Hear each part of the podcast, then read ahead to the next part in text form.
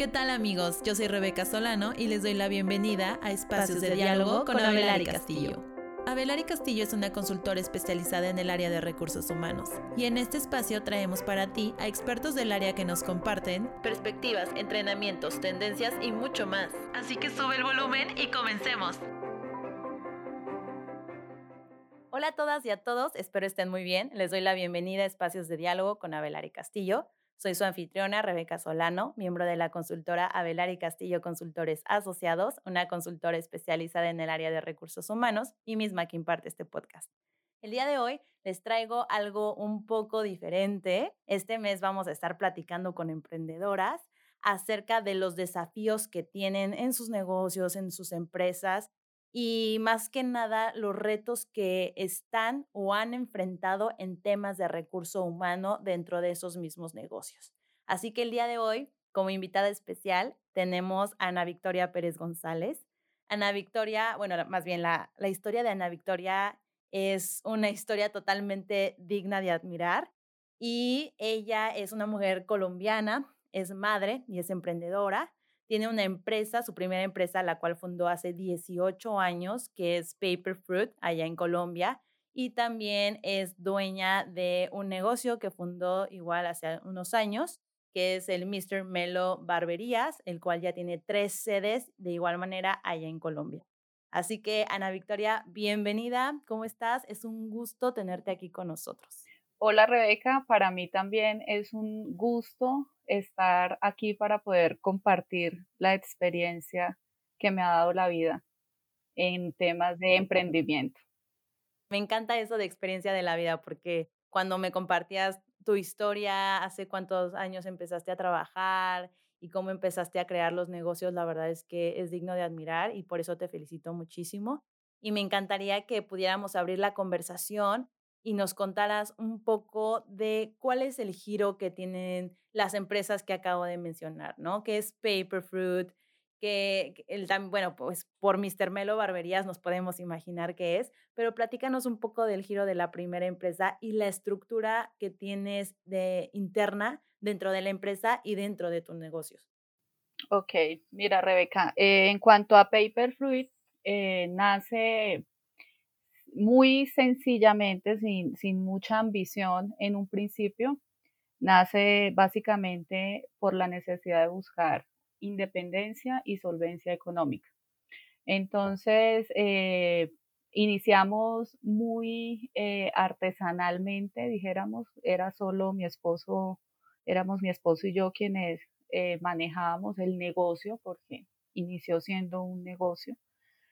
Luego con el tiempo eh, fue creciendo, unos añitos fue creciendo y nos vimos en la necesidad de legalizar eh, este negocio para poder permitir avanzar.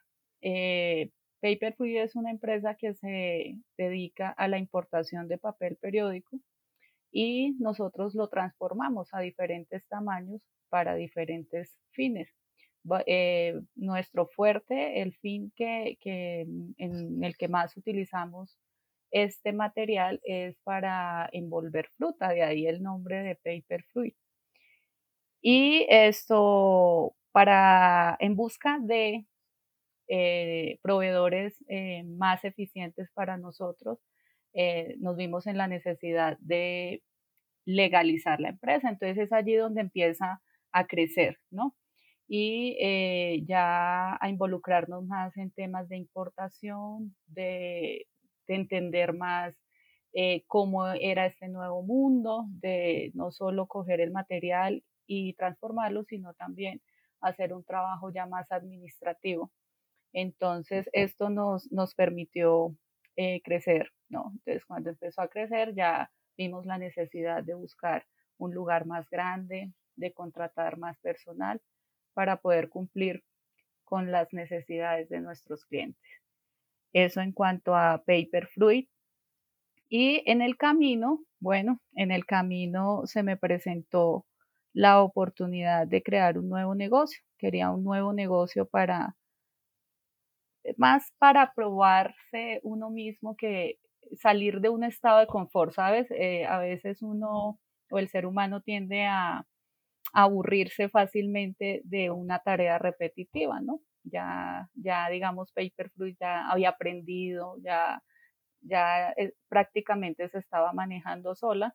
Entonces eh, tenía tiempo y dije, quiero un negocio en, en, el cual pueda verlo crecer. Eso es algo muy bonito. Ver crecer un negocio, una idea, un sueño, es algo que, que cuando miras hacia atrás eh, te llena de orgullo, ¿no?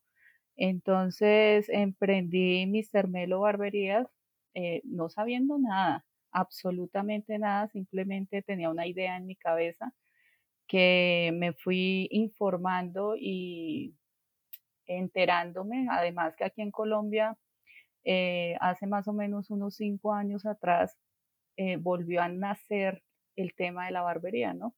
Volvió a nacer ese lugar donde únicamente eran los hombres, ¿no? Para los hombres, eh, esa, esa, esa vieja escuela en la barbería y eso me fascinó. Entonces, por ahí fui, me fui eh, guiando por, esa, por ese concepto de servicio tan especial y, y elegante al mismo tiempo, ¿no? Entonces inicié con este proyecto y, y, bueno, me apasioné tanto con él que, monté eh, al año siguiente otra y al siguiente año otra. Entonces, ahí vamos, eh, vamos creciendo y pues solo eh, el tiempo dirá hasta dónde puede seguir creciendo esta marca, ¿no? Claro, pero es súper bonito escucharte y saber que, como tú lo mencionas, ¿no? Puede ser que en un principio no tengas ni idea de, de cómo ejecutar la idea, pero es estas ganas que tú tienes de salir adelante las que te llevan a ir construyendo poco a poco. Y creo que a muchas personas a veces nos hace, nos hace falta eso, ¿no? Queremos, soñamos con algo, pero no nos sentamos a trabajar en eso, que podrías pensar que los primeros pasos son los más difíciles. Por eso me encantó cuando me compartiste tu historia, dije como, wow, o sea, por eso yo digo en un principio digna de admirar a Ana Victoria. Y ahorita también mencionabas algo de, de la primera empresa, ¿no? De Paperfruit, el crecimiento que han tenido y cómo tuvieron que hacer la contratación de más personas y este control administrativo. Entonces, me gustaría que, que, me platicaras cómo, o sea, cómo le haces para gestionar el recurso humano de la empresa y de los negocios. Yo sé que la empresa pues ya tiene más años, 18 años de, de estar presente en el mercado. Seguramente el crecimiento es más amplio, ya se constituyeron como empresa desde hace ya también varios años y el negocio puede que se rija de una manera distinta, ¿no? Y también que eh, la gestión del recurso humano sea de una manera distinta. Entonces, platícanos eh, en esa parte cómo le haces para administrar y para jalar las riendas del recurso humano de ambos emprendimientos. Bueno, no es nada fácil, ¿no? Y sobre todo para mí que eh, no he tenido una formación, la formación necesaria para ello. Sin embargo, soy una persona que me gusta buscar, la, eh, aprender y, y, aplicarlo directamente a lo que necesito. Entonces, eh, en un principio hacíamos todo como muy, muy muy artesanal, te contaba, y, ya después fui viendo que se me salía pues de las manos, que esto es lo que suele pasar, ¿no? Y cuando uno no sabe manejar este tipo de presión, puede llegar fácilmente el fracaso porque, porque te sientes de pronto atrapada, frustrada, no sabes cuál es el camino. La mejor forma es buscar ayuda, siempre buscar ayuda y, Mm, saber qué es el emprendimiento requiere mucho esfuerzo, mucho esfuerzo y trabajo duro. De repente uno a veces piensa que, que, ay, chévere, emprender y ser independiente, claro que sí.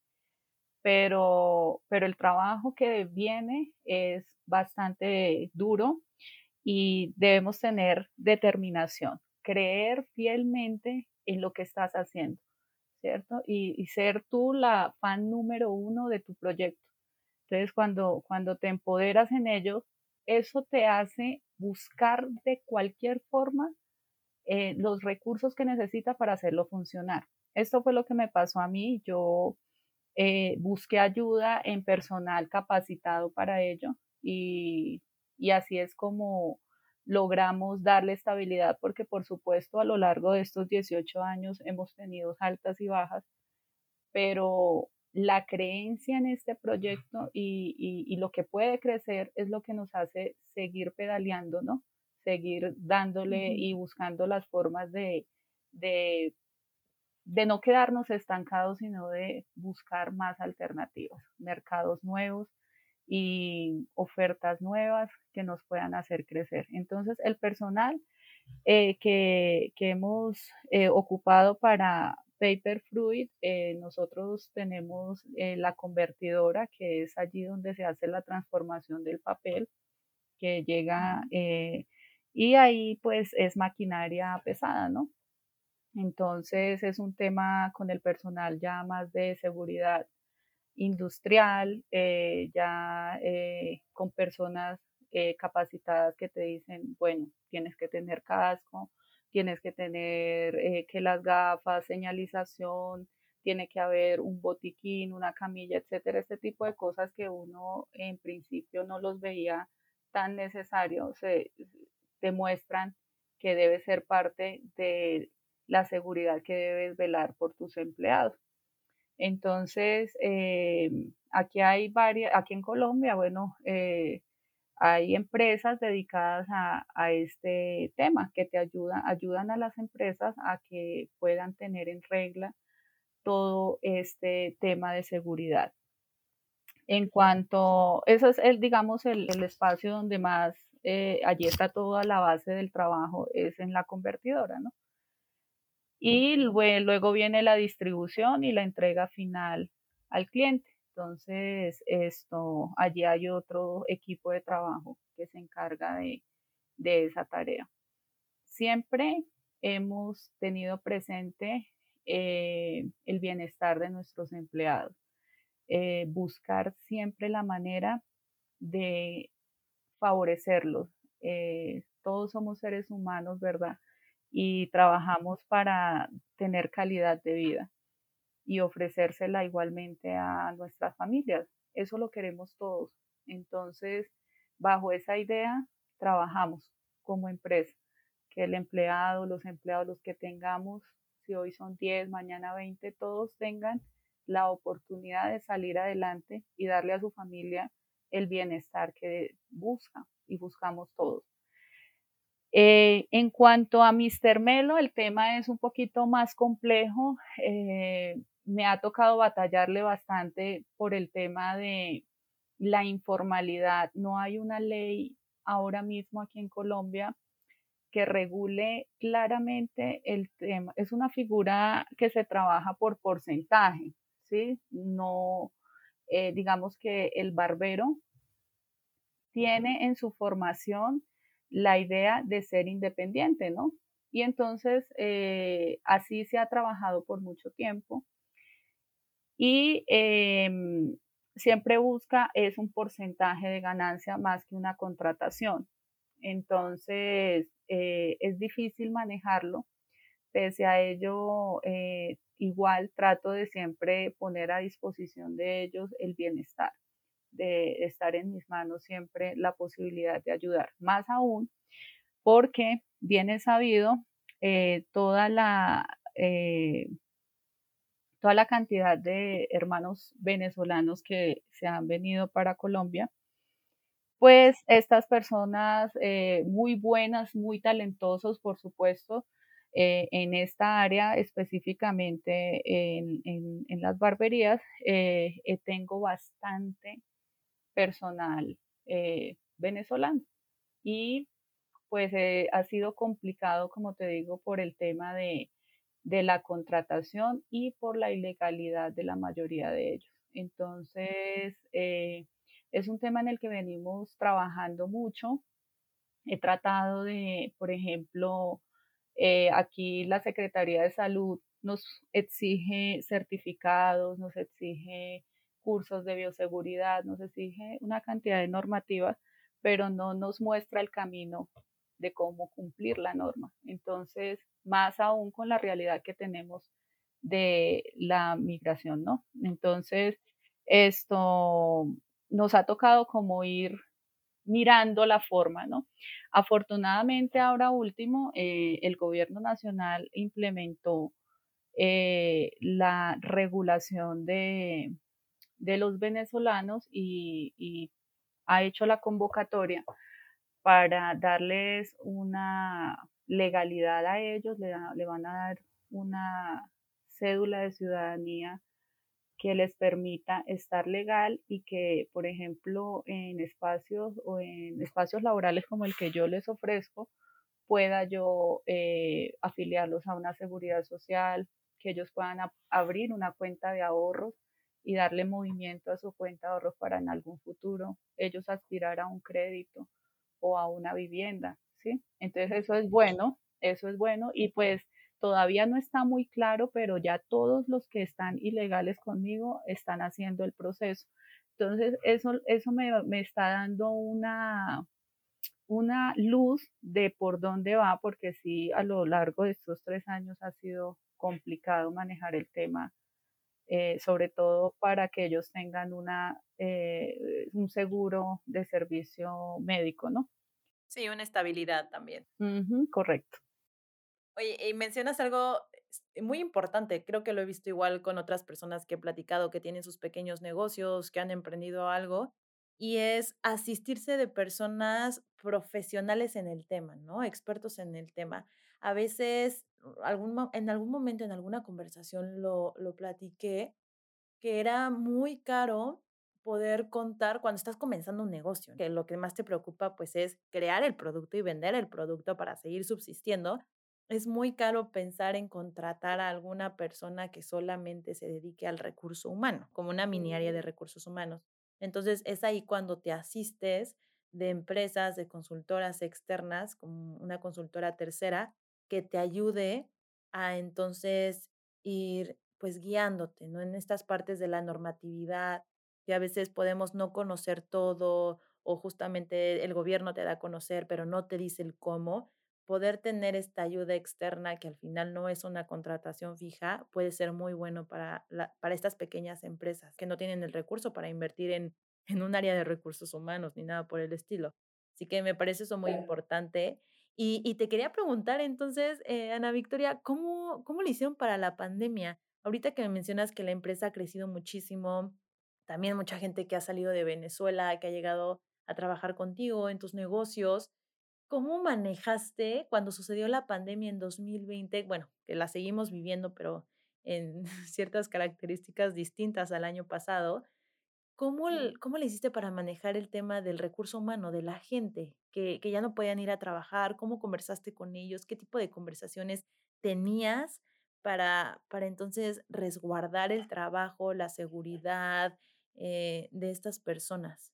tuve las dos, eh, los dos lados de la moneda, porque en cuanto a Paper Fruit, eh, nunca paramos, es más, tuvimos la fortuna de crecer bastante en ese año, debido a que nuestra línea estaba en las, en las excepciones que dio el gobierno nacional para que pudieran seguirse movilizando ya que como te conté, nosotros, nuestro fuerte es eh, venderle a, a eh, empresas que sacan cultivos de frutas y entonces utilizan este material para el proceso de maduración. Entonces hacíamos parte de esa línea de que el gobierno había dado aval que continuáramos trabajando.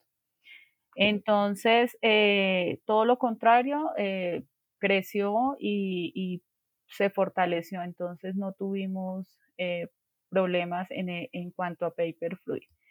En cuanto a Mr. Melo, sí me tocó bastante duro, ya que eh, pues sí nos obligaron a cerrar completamente, ¿no? Iniciando la pandemia, pues todo el mundo estábamos horrorizados, nosotros, el común y el, el gobierno, todos los gobiernos estaban tomando decisiones como, como mirando a ver cuál era la buena, pero sin tener algo concreto de qué era lo que estaba pasando, ¿no? Había de todo, caos, pánico, miedo, de todo. Y pues uno también, entonces uno decía, nos encerramos en casa, eh, yo por supuesto cerré las barberías, fueron eh, tres meses de cierre, que es eh, bastante duro, sobre todo para la última, porque llevábamos muy poco de, de haberla inaugurado. Entonces, sin embargo, el miedo a, todo lo que estaba pasando, pues nada, era lo que obviamente primaba era salvaguardar nuestra salud, nuestras vidas. Entonces, pero por otro lado estaban los empleados que son 16, entonces personas que solo y únicamente dependían del ingreso que recibían en el establecimiento. Entonces, imagínate yo con 16 personas ninguno de ellos, eh, salvo cuatro, eh, estaban afiliados a su tema de seguro social y pues legales, entonces recibieron ayuda del gobierno, pero muy poquitos, el resto no. Entonces, eh, lo que hicimos fue reunirnos, ¿no? Nos reunimos todos y dijimos, bueno, la situación está así, al cabo de más o menos dos meses y medio, de iniciar la, cuarentena, nos reunimos al ver, eh, por supuesto, en ese lapso los acompañé y los apoyé en la medida que pude a todos. Pero pues ya también yo no tenía ingresos, ¿no? Por ese lado y ya la cosa se estaba poniendo más difícil. Entonces dijimos, vamos a reunirnos, eh, conseguimos todos los recursos de protocolo de bioseguridad eh, que sus trajes, sus máscaras, sus lentes, eh, todo para que eh, empezáramos a trabajar a domicilio. Y creamos entonces un grupo de, WhatsApp con la base de datos que manejamos de nuestros clientes. Por supuesto, era difícil que una persona dijera, oye, entra a mi casa y, hazme un servicio, pues porque estábamos aterrorizados con, con el coronavirus. Pero sí, mucha gente seguía trabajando y necesitaba del servicio, entonces nos llamaban, por supuesto, todo el desplazamiento del protocolo y la gente se fue dando cuenta, hey, nos están dando un buen servicio, están siendo muy responsables en cuanto a la, seguridad y, bien, entonces se fue creciendo, creciendo y no fue lo mismo, pero al menos teníamos ingresos para ellos. Entonces, como yo te contaba, trabajábamos porcentaje. Mi intención era única y exclusivamente que ellos tuviesen ingresos. Simplemente les ayudé a poner logística a todo lo que íbamos a hacer para que ellos pudieran prestar el servicio y que tuvieran ingresos para ello. La verdad es que sí, tocó, tocó muy fuerte esta parte de la pandemia. Y más, bueno, tú, como dices, ¿no? Tuviste la fortuna de que en una de las empresas no paró. Y creo que en muchas de las empresas justo que tuvieron la oportunidad de no parar, tuvieron un crecimiento muy importante. Entonces, está padre que, que hayas podido tener ese sustento y después encontrar la solución para poder seguir apoyando a todas las otras personas que pertenecen al otro negocio. Entonces, eso está de maravilla. Y y a ver, em, Ana Victoria, nos comentabas un desafío bien importante, se me quedó muy marcado, esta parte de la ilegalidad en tema de recurso humano. Eh, ¿Qué otros temas has, has llevado de la mano o sí, qué otro desafío has presentado en tema de recurso humano? Porque estas empresas tú las comenzaste desde que nacieron, o sea, desde los principios y cuando nace, lo dijiste al principio de la conversación, eras tú y tu esposo, o sea, a ti te tocó contratar, a ti te tocó pagar, a ti te tocó conseguir entrenamiento, a ti te tocó conseguir este, uniformes, crear un reglamento, todo ese tipo de cosas. Y en toda esa trayectoria, ¿cuáles son otras cosas que has vivido, eh, que has enfrentado eh, en tema de recurso humano con la gente y que hoy puedas decirme, enfrenté eso, que puede ser algo muy común, y lo, em, lo resolví o lo afronté de esta manera? Bueno, cuando nosotros iniciamos con Paper Fruit, como tú lo dices, éramos solo mi esposo y yo. Entonces, eh, por ejemplo, cuando ya empezamos a contratar gente, eh, era difícil el tema de, enseñarles, sobre todo, como te contaba, que era maquinaria y es maquinaria bastante pesada. Entonces, eh, siempre es bueno, y esto quiero resaltarlo para las personas que son emprendedoras y, y tal vez también se encuentren con, con un tema que no pueden resolver, que ya se sale de las manos, por más que tú quieras eh, hacerlo tú mismo, porque como, como hablábamos hace un momento, eh, lo que quieres es que el, negocio funcione, que vendas el producto y lo último que piensas es en contratar gente profesional porque dices, eso es sinónimo de dinero y dinero no tengo porque en este momento quiero. Sí, entonces es un lío, pero siempre, siempre es mejor invertir en talento que esté especializado en el tema.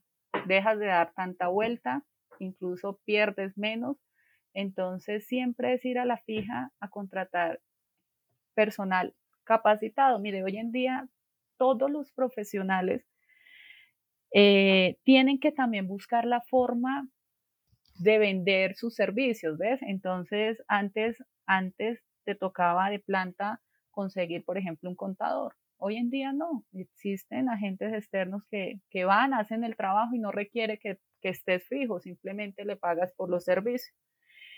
Y así también en cuanto a la seguridad industrial, que es la que más nos, preocupa y siempre nos, nos, ha preocupado en el tema de Paper Fruit. Entonces, buscar ese personal capacitado para que te haga el tema y no, no te enredes, porque cuando está en, juego la salud de un ser humano, el tema es bastante delicado.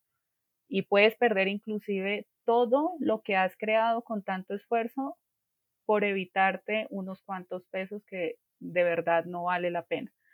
Entonces, eh, frente a todos los inconvenientes que tengas en tu emprendimiento, eh, muchas veces uno piensa, voy a ahorrar en esto y, más bien lo hago yo misma, pero resulta más útil y más inteligente siempre pensar en ayuda profesional.